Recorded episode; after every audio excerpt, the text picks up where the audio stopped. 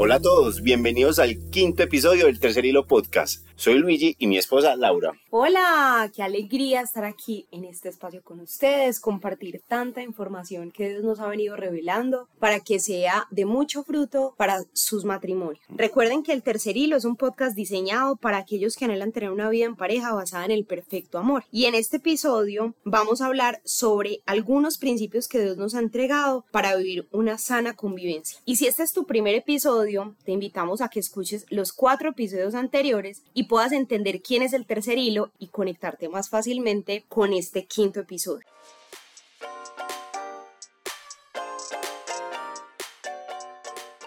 Bueno, ya habíamos hablado en el episodio anterior de los errores que cometemos en la vida en pareja.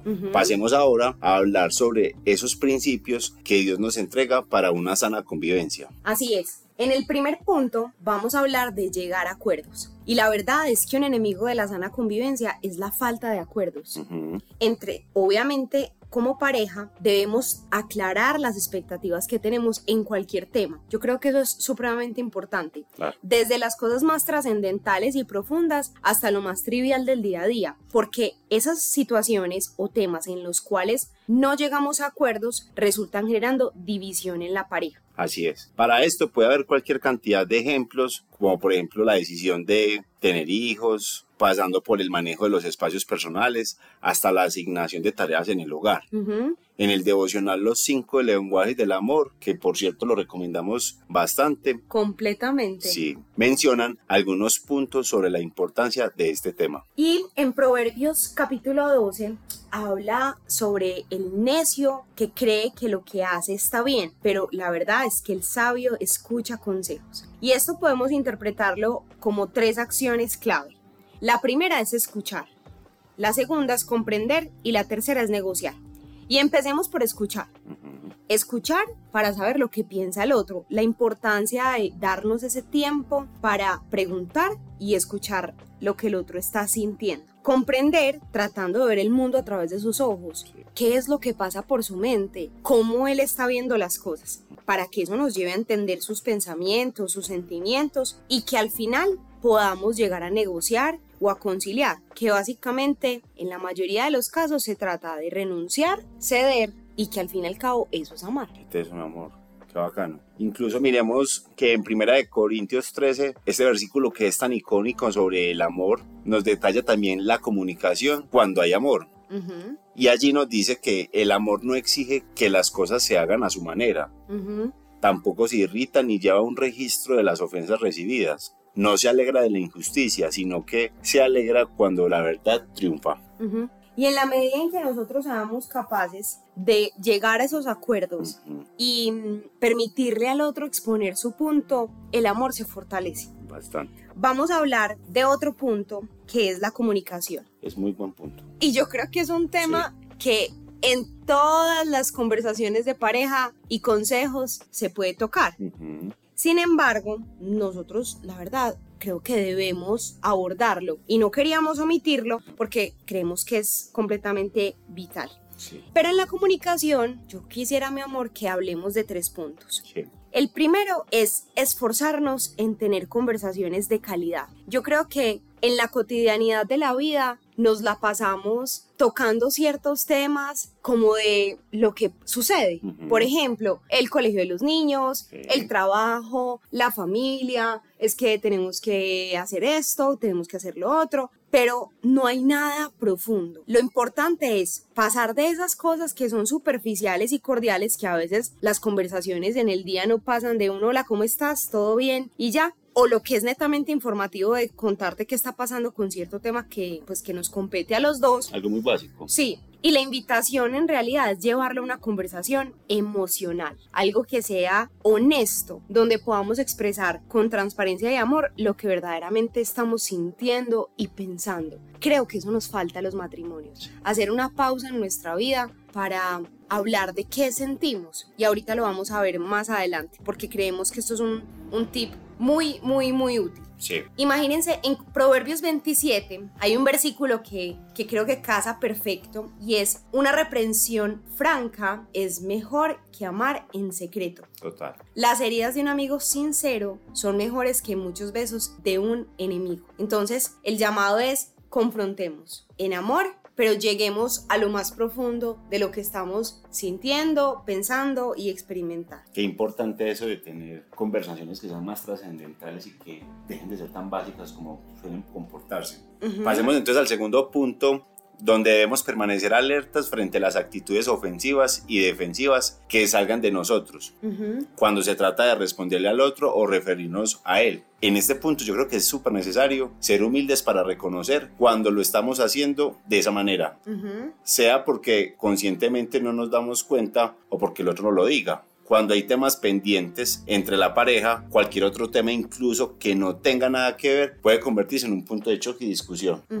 Es por esto que es vital reconocer esas banderitas rojas que nos indican que no estamos bien y la hostilidad nos está empezando a invadir. En Proverbios 15.1 nos invita a tener una respuesta amable para calmar la ira ya que si respondemos de forma agresiva va a provocar el enojo. Y eso que hablamos de esas banderitas rojas, yo creo que hay que tenerlo súper presente, porque a veces en situaciones sutiles empezamos a responder de una mala manera y eso empieza a crear fricción en el matrimonio.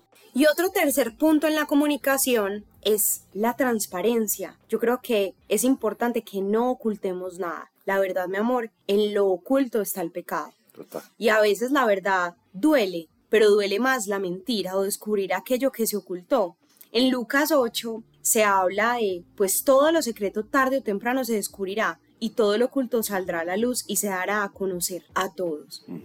Cuando en la pareja hay cosas ocultas, se empieza a generar una grieta a través de la cual el enemigo puede entrar y empezar a crear división. Y lo hace fácilmente. Pasamos entonces a otro principio que es muy chévere, se trata de la nueva cultura familiar.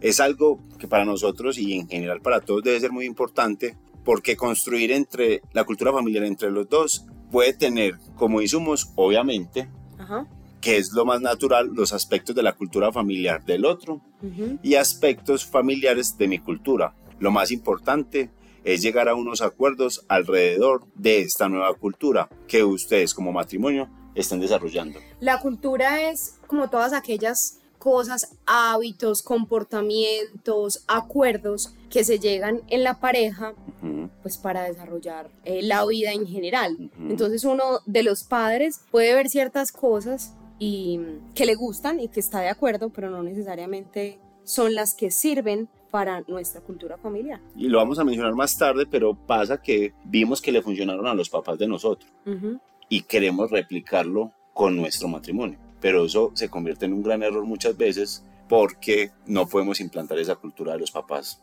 que tuvimos en la familia. Podemos tomar ciertas cosas, pero no tratar de replicarla exactamente igual. Así es. Entonces, debemos tener en cuenta que en cada hogar es diferente. De ahí la importancia de crear una cultura propia basada en los principios de la fe. Totalmente. Vamos a otro principio y es darse al otro. Y el darse al otro consiste en entregarse completamente, en estar convencido de que soy feliz si hago feliz al otro. Esmerarme por eso, esforzarme cada día por encontrar las oportunidades para hacer sentir bien al otro, para hacerlo sentir amado. Y que nuestra competencia sana sea ganar un punto a favor, es decir, buscar que el otro se sienta pleno, que se sienta que lo complemento, que somos un equipo. Y en esa relación de pareja, siempre dar la milla extra, así nos sintamos cansados y agotados, dar un poquito más para que el otro esté bien, porque entendemos que el otro también está cansado, que el otro también está agotado. Y un, un último punto en este fragmento de darse al otro, y es renunciar a lo que se quiere por el otro. A veces nos cuesta mucho porque por naturaleza somos egoístas. Pero cuando somos capaces de renunciar a nuestra comodidad, a nuestros gustos, a nuestra condición, ahí es cuando de verdad demostramos el amor que tenemos hacia el otro. Qué bonito este principio, mi amor. Me encanta. Pasamos entonces a otro principio muy bueno también y se trata de dejarnos complementar.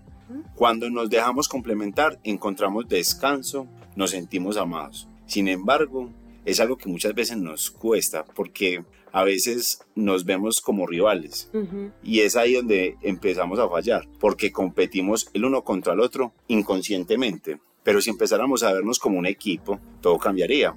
Ya no sería mi asunto, sería el asunto de los dos, nuestro asunto. En Eclesiastes 12, Dios nos menciona algo relacionado con este punto y es que no es bueno que el hombre esté solo y es por eso que tiene su ayuda idónea.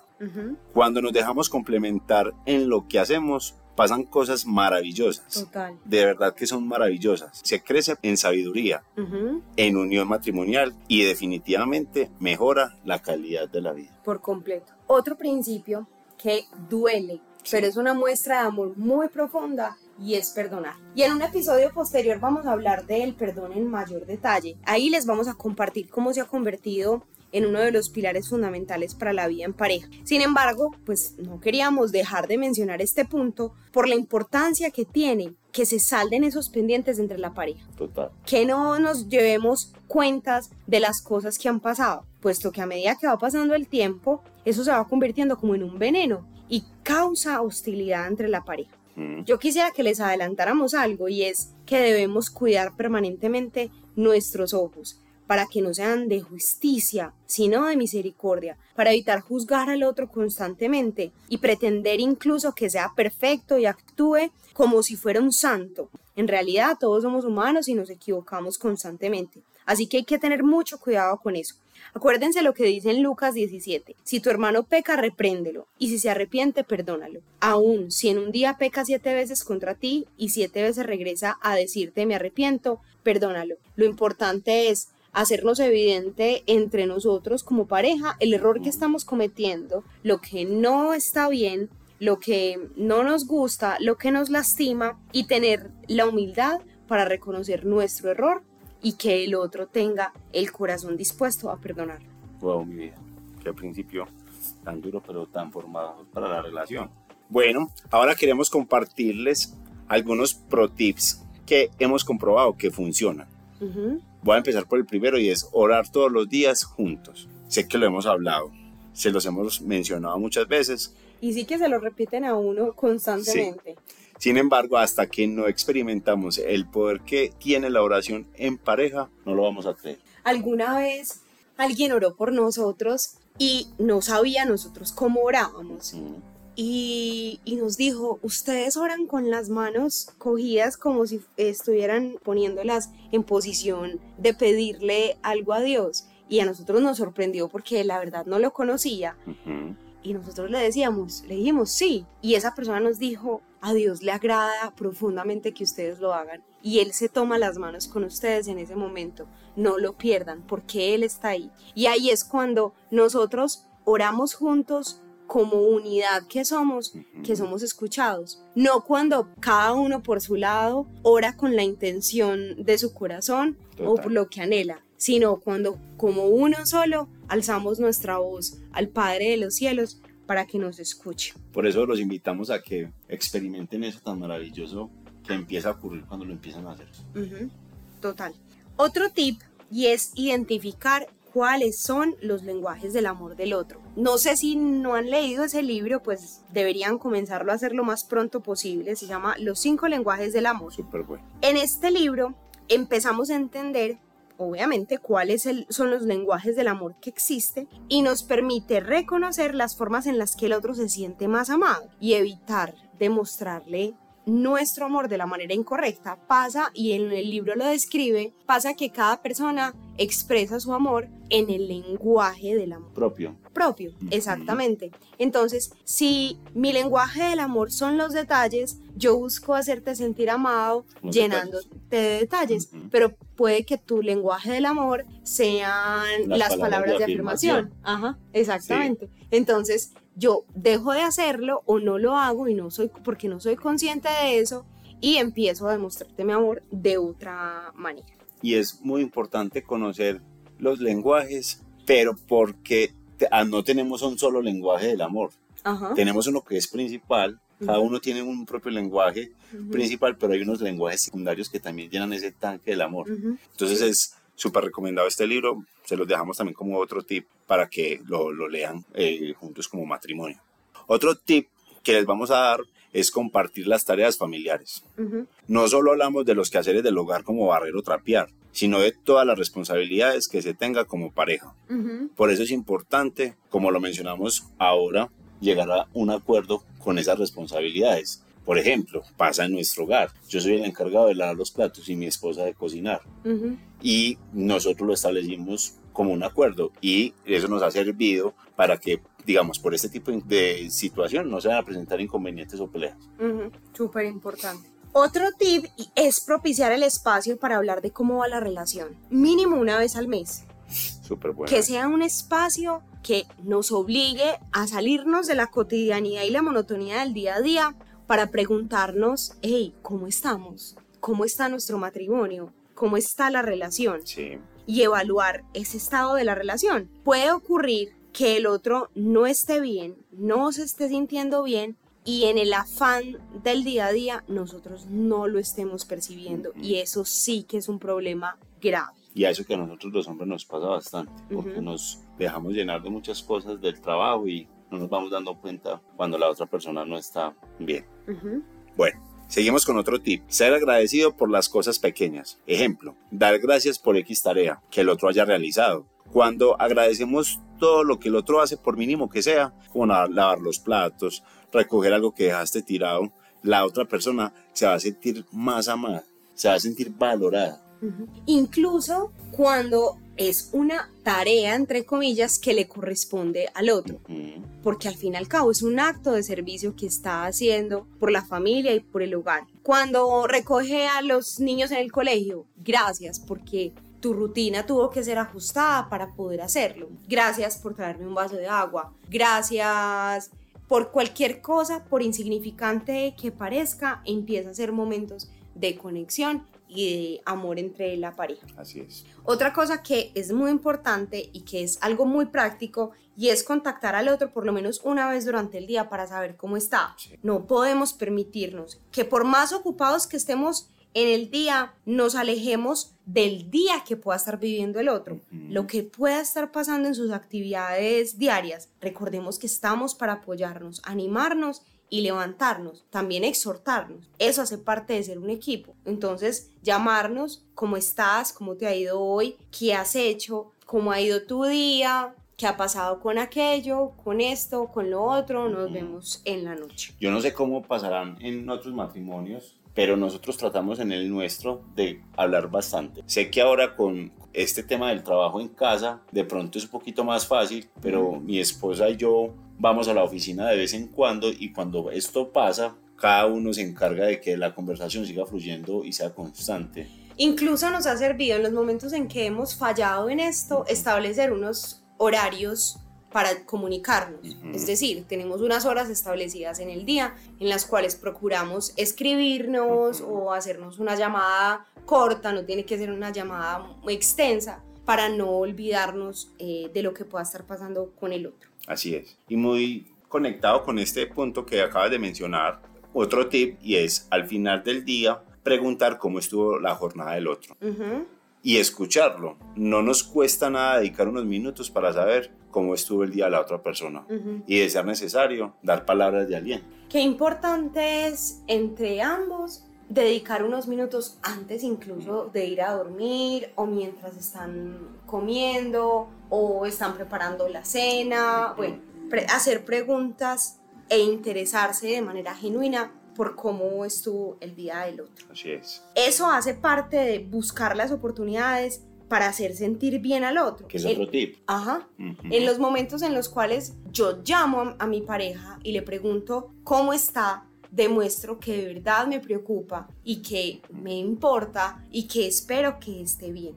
Nuestra ocupación constante debería ser encontrar esas oportunidades en múltiples momentos para que el otro se sienta muy especial, la persona más especial de mi vida, hacerlo sentir muy importante y al final hacerlo sentir muy amado. Así es. Y una de las formas que mi esposa me hace sentir, yo me siento amado por ella, es con este otro tip que tratamos de tenerlo juntos y es tener espacios de calidad juntos y tenerlos como mínimo una vez a la semana o una vez a cada quincena. Podría, se podría tratar de establecer un día que sea inamovible, que ustedes digan, por ejemplo, el viernes voy a dedicarle un café a mi esposa. Eso dependerá de cada dinámica familiar, obviamente, pero sí establecer con mucha rigurosidad un día y un espacio, pues un horario para hacerlo. No esperar a que el, el momento se dé, porque muy seguramente no se va a dar. Así es. Va a haber otros planes, van a estar ocupados, quienes tienen hijos tendrán que organizar la logística para que puedan hacerlo. Entonces, muy juiciosas, entonces, entonces, muy juiciosamente separar ese tiempo. Recuerden que sea inamovible y que sea igual de importante como cualquier tarea que tengas del trabajo. Otro tip que quisiéramos dejarles es dormir juntos siempre, aún en momentos de discordia, esmerándonos por respetar ese altar de la pareja y en los momentos de discusión vencer ese orgullo, ese orgullo que nos hace pensar, me voy a ir, voy a dormir en la otra habitación, voy a irme a dormir en el cuarto de los niños, eh, en, los, en las casas en las que no hay otra habitación, entonces utilizar el sofá de la sala, de la sala para dormir allí. Y aunque no es obligatoria, eh, no es obligatorio resolver inmediatamente la situación, sí es importante apartar la ira y permanecer en el lecho matrimonial. No podemos olvidar que aunque en la Biblia, que en la Biblia nos dice, airaos pero no pequéis, no permitan que el sol se ponga sobre su enojo. Cuando discutimos en las noches, y eso nos pasaba a nosotros muchísimo, nuestros momentos de hablar eran la noche, después de que llegábamos de trabajar cansados, agotados y fácilmente se prendía una discusión. Como se acercaba muy pronto la hora de dormir, entonces nos acostábamos con mucha rabia y cada uno por su lado. Espalda con espalda. Espalda con espalda. La solución y lo que nos enseñaban es no necesariamente ustedes tienen que sentarse a hablar del problema y encontrarle una solución conforme a la discusión que hubo. En ese mismo momento. En ese mismo momento, pero sí busquen que la ira desaparezca entre ustedes. ¿Qué es lo que pasa? En medio de la noche se pueden crear muchos pensamientos y muchas ideas que envenenan nuestro corazón. Total, qué buen tip. Vamos con el siguiente tip y es resolver los problemas en privado. Y es muy importante cuidar quién conoce nuestros problemas.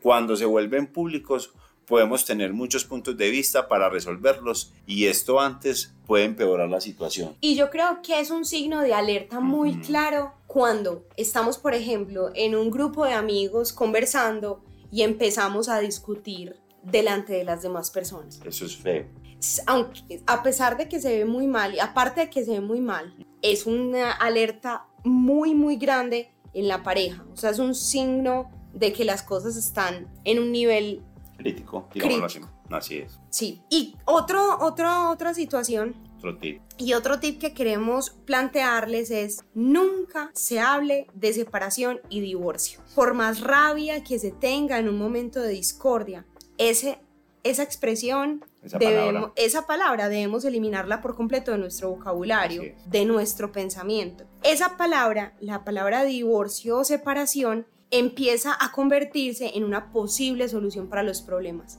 Y las parejas que se separan no es de un momento a otro que toman la decisión. Muchas veces sucede que ya han venido considerándolo y contemplándolo en su corazón. Así es. Bueno, vamos con otro tip que a mí me parece muy bacano y es tener proyectos juntos.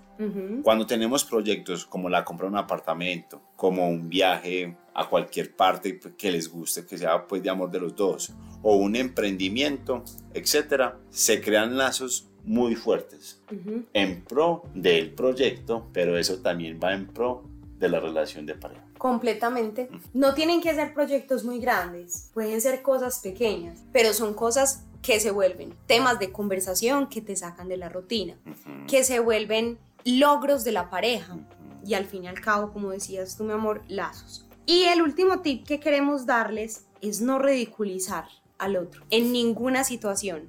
ni en privado ni en público, sino exaltar al otro, hablar bien del otro, cuidar cómo nos referimos a él, esté o no esté presente, como les decía. Esmerémonos por exaltarle en todo momento, por reconocer las cosas buenas que tiene. Siempre que nos enfoquemos en el punto negro en la pared blanca, lo vamos a ver más blanco. Perdón, lo vamos a ver más negro.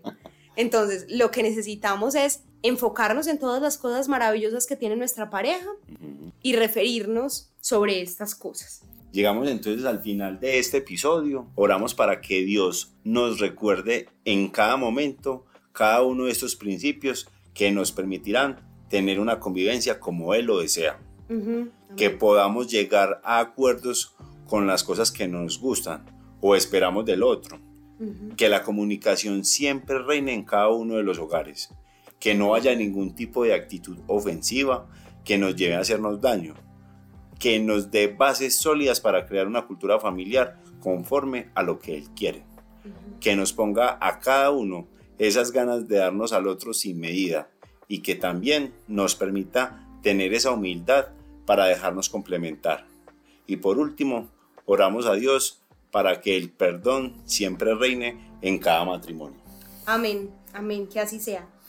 Llegamos al final de este tema, esperamos que haya sido de gran utilidad para todos ustedes que puedan compartirlo con otras parejas que lo necesiten y queremos invitarlos a que esta semana ustedes se dediquen a repasar estos tips y a evaluar cómo está su matrimonio alrededor de cada uno de estos puntos. Excelente, Cómo están en los tiempos que se dedican, cómo están en las formas en cómo se hablan, cómo están en las maneras en cómo resuelven los problemas, si cuando tienen una discusión permanecen durmiendo juntos, si buscan esas oportunidades para hacer sentir bien al otro y demás.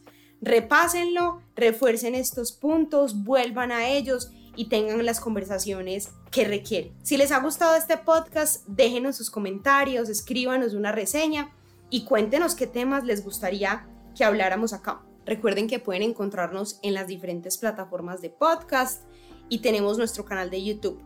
También no olviden seguirnos en Instagram como el Tercer Hilo Podcast y ahí estaremos compartiendo información útil.